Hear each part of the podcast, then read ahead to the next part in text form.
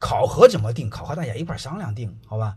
考核是个相对比较麻烦的事考核你会发现，这个定考定考核就很有意思。我们定的考核定不好的话，你让员工给你干，能明白了吗？你定不好让员工给你干，他就很烦。谁愿意给别人干的？谁愿意让你压榨我呢？能明白了什么意思了吗？考核最简单的是自己给自己定，然后定个目标，完成多少分，能理解了吧？就这么简单嘛。好吧，那是下一步的事儿如果这个关于这个方面考核这方面你们不大会的话，呃，你们可以听听泰山管理学院有一门课叫自主经营课吧，我的副院长讲的，好吧？那个你们听听吧。